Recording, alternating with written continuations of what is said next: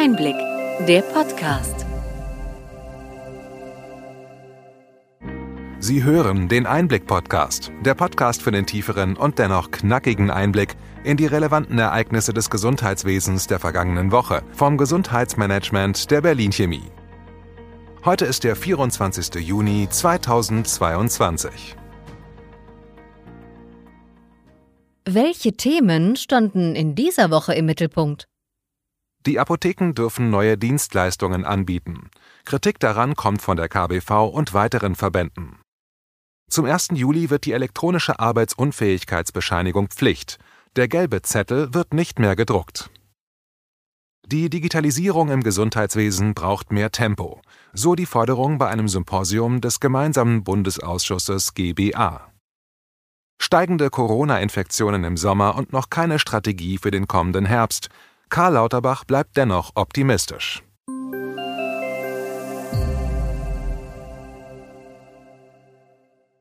Womit fangen wir heute an?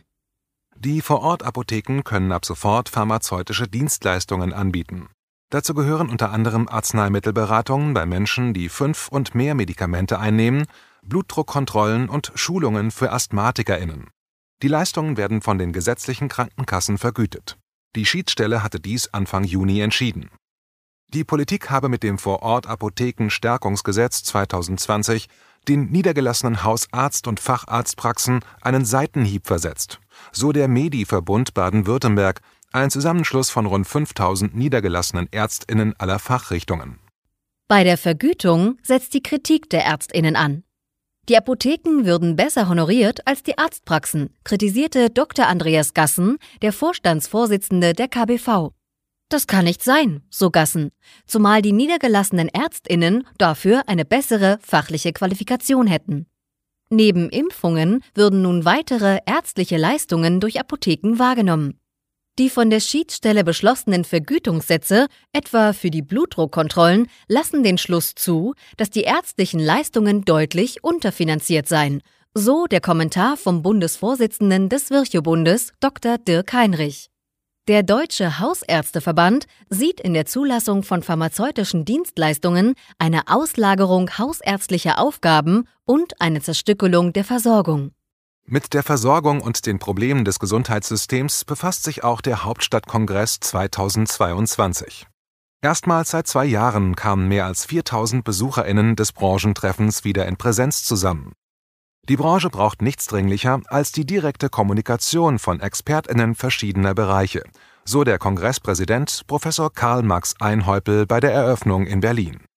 Eines der Hauptprobleme im Gesundheitswesen ist inzwischen der Fachkräftemangel. Ein weiteres Thema war die angestrebte Krankenhausreform sowie die geplante Notfallreform. Im Koalitionsvertrag wird gefordert, dass die Notfallversorgung neu organisiert werden soll. Für diese Reform sind die KBV und die Deutsche Krankenhausgesellschaft DKG bereit, einen großen Schritt zu gehen.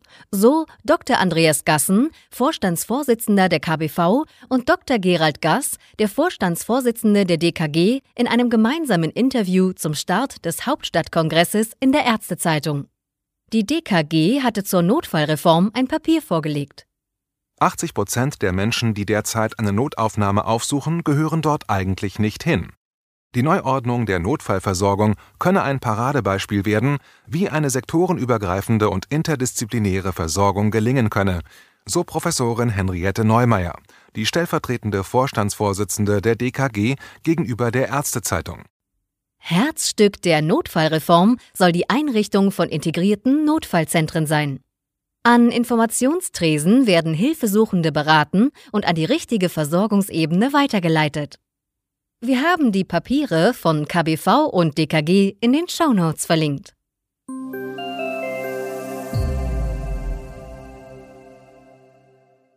Das Muster 1 für die Arbeitsunfähigkeitsbescheinigungen, der gelbe Schein, wird eingestellt. Die EAU wird ab dem 1. Juli für Ärztinnen verpflichtend, da eine Vereinbarung zwischen Bundesgesundheitsministerium und KBV nicht verlängert wird. Anfang Juni lag der Anteil der EAU bei den Arbeitsunfähigkeitsbescheinigungen bei einem Drittel. Hindernis ist hier jedoch, dass der Stand der Technik in den Praxen sehr unterschiedlich ist, so die Gematik auf ihrem Fachportal. Auch das E-Rezept nimmt an Fahrt auf.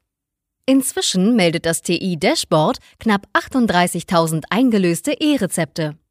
Bis Ende Juli sollen davon mindestens 30.000 bei den Kassen abgerechnet sein. Ab September werden alle Apotheken in Deutschland elektronische Rezepte entgegennehmen können und in Schleswig-Holstein und Westfalen-Lippe startet die zunächst freiwillige Testphase in den Arztpraxen. Bei der Ausgabe des für die digitalen Anwendungen in der TI notwendigen elektronischen Heilberufeausweises tut sich derzeit allerdings wenig. Knapp drei Viertel der niedergelassenen Ärztinnen und lediglich ein Drittel der stationären Ärztinnen haben den EHBA inzwischen. In den Shownotes finden Sie den Link zum TI-Dashboard, heute zum letzten Mal. Wir hatten Ihnen den jeweiligen Stand beim E-Rezept hier gemeldet.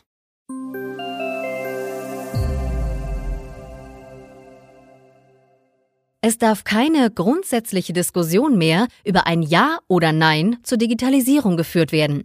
So Professor Josef Hecken, der unparteiische Vorsitzende des GBA, bei der Eröffnung des Rechtssymposiums unter anderem zur elektronischen Patientenakte. Wir haben nicht die personellen Ressourcen, um all das, was digital überwacht werden könnte, händisch zu machen, so Hecken weiter.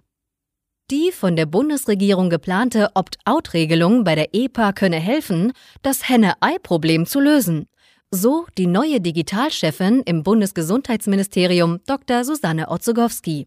Es müsse aber klargestellt werden, welche Daten standardmäßig immer in die EPA eingestellt werden.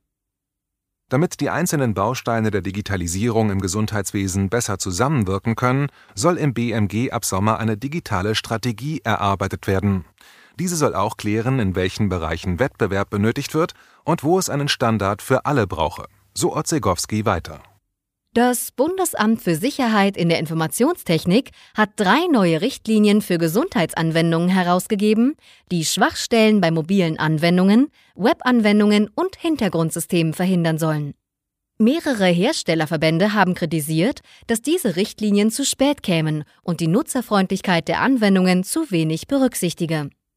Beim Deutschen Röntgenkongress wurden die Datenschutzbestimmungen als größtes Hindernis für die Digitalisierung im Gesundheitssystem kritisiert.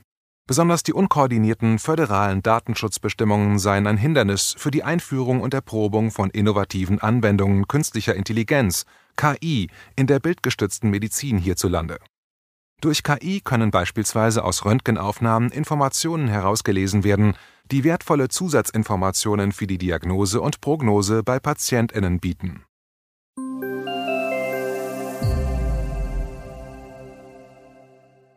Die Sommerwelle bei den Corona-Infektionen erhöht den Druck auf die Politik, Vorbereitungen für Herbst und Winter zu treffen. Karl Lauterbach hat dazu einen Sieben-Punkte-Plan vorgelegt. Uneinigkeit gibt es bei der Änderung des Infektionsschutzgesetzes. Während die Gesundheitsministerinnen der Länder an die Bundesregierung appellieren, die Maßnahmen früh auf den Weg zu bringen, fordert die FDP mit Bundesjustizminister Marco Buschmann, dass die im Infektionsschutzgesetz für Ende Juni vorgesehene Prüfung der bisherigen Maßnahmen zunächst abgewartet wird. Der Bundesgesundheitsminister geht optimistisch in diese Debatte und sagte im Fernsehen, das Drama, auf welches jetzt alle warten, wird ausbleiben. In jedem Fall wird vom BMG und dem Minister selbst gefordert, mehr Klarheit in die Kommunikation zur vierten Impfung zu bringen. Im Herbst werden zudem an die Omikron-Variante angepasste Impfstoffe erwartet und damit steht eine mögliche fünfte Impfung im Raum. Die KBV wünscht sich deshalb vom Bundesgesundheitsministerium einen mit der Ständigen Impfkommission abgestimmten Plan, wer erneut Auffrischimpfungen erhalten soll. Die Bundesländer wollen vom Bund Geld für den Erhalt der Impfzentren und wehren sich gegen eine Kostenbeteiligung bei den bis Ende Juni kostenlosen Bürgertests. Die Kosten für diese Tests wollen die Haushaltspolitikerinnen der Ampelkoalition nicht mehr für alle übernehmen. Laut der Corona-Herbststrategie des BMG sollen nur noch besonders vulnerable Personen einen kostenlosen Test erhalten. Steigende Corona-Infektionen hatten im Frühjahr dazu geführt, dass die Bundesregierung die Kostenübernahme verlängert hatte. Zumindest sind sich alle einig, dass Schließungen von Schulen und Kitas in diesem Winter verhindert werden sollen.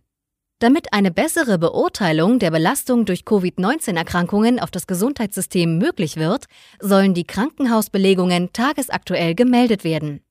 Der verpflichtende Einsatz der Software DEMIS wird deshalb vorgezogen.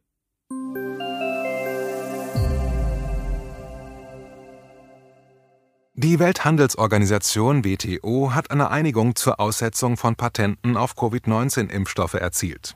Arme Länder können so ohne Zustimmung des Rechteinhabers die Herstellung von Impfstoffen aufnehmen, in dem Umfang, wie es zur Bekämpfung der Pandemie im jeweiligen Land notwendig ist. Das Patent bleibt weiter bestehen, es wird in diesem Fall eine angemessene Vergütung festgelegt. In Deutschland existiert im Bevölkerungsschutzgesetz von 2020 eine ähnliche Regelung. In Rostock wird Jördis Frommhold Anfang Oktober ein Institut zur Erforschung von Long-Covid-Erkrankungen eröffnen. Dr. Frommhold ist Chefärztin in der auf Lungenerkrankungen spezialisierten Medianklinik in Heiligendamm und gilt als Long-Covid-Expertin.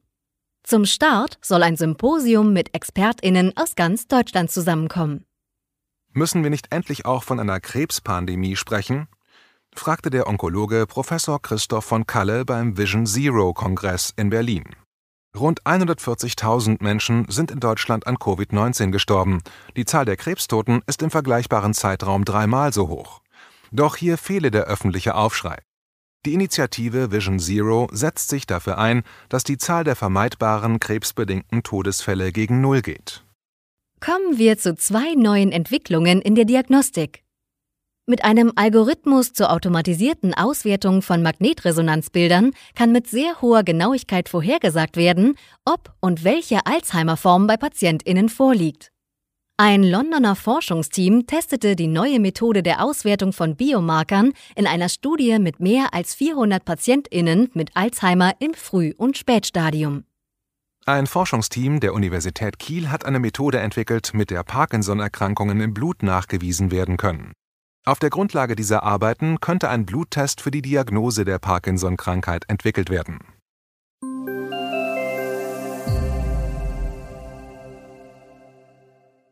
Soweit unser Rückblick. Was für Themen bringen die kommenden Wochen? Corona bleibt uns auch im dritten Jahr als treuer Begleiter erhalten. Bevor neue Corona-Maßnahmen für den Herbst auf den Weg gebracht werden, müssen Ärztinnen sich zunächst mit den derzeit geltenden Regelungen vertraut machen. Fast alle Corona-Sonderregelungen sind inzwischen ausgelaufen und einige Bestimmungen wurden angepasst.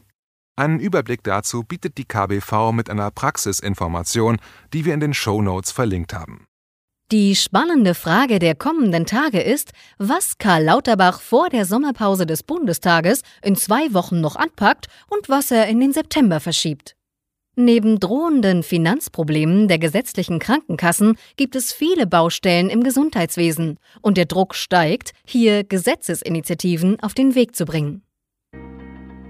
Hat Ihnen die breite und bunte Palette an Nachrichten und Informationen gefallen? Wir freuen uns, wenn Sie unseren Podcast weiterempfehlen und über Ihre Anregungen und Fragen.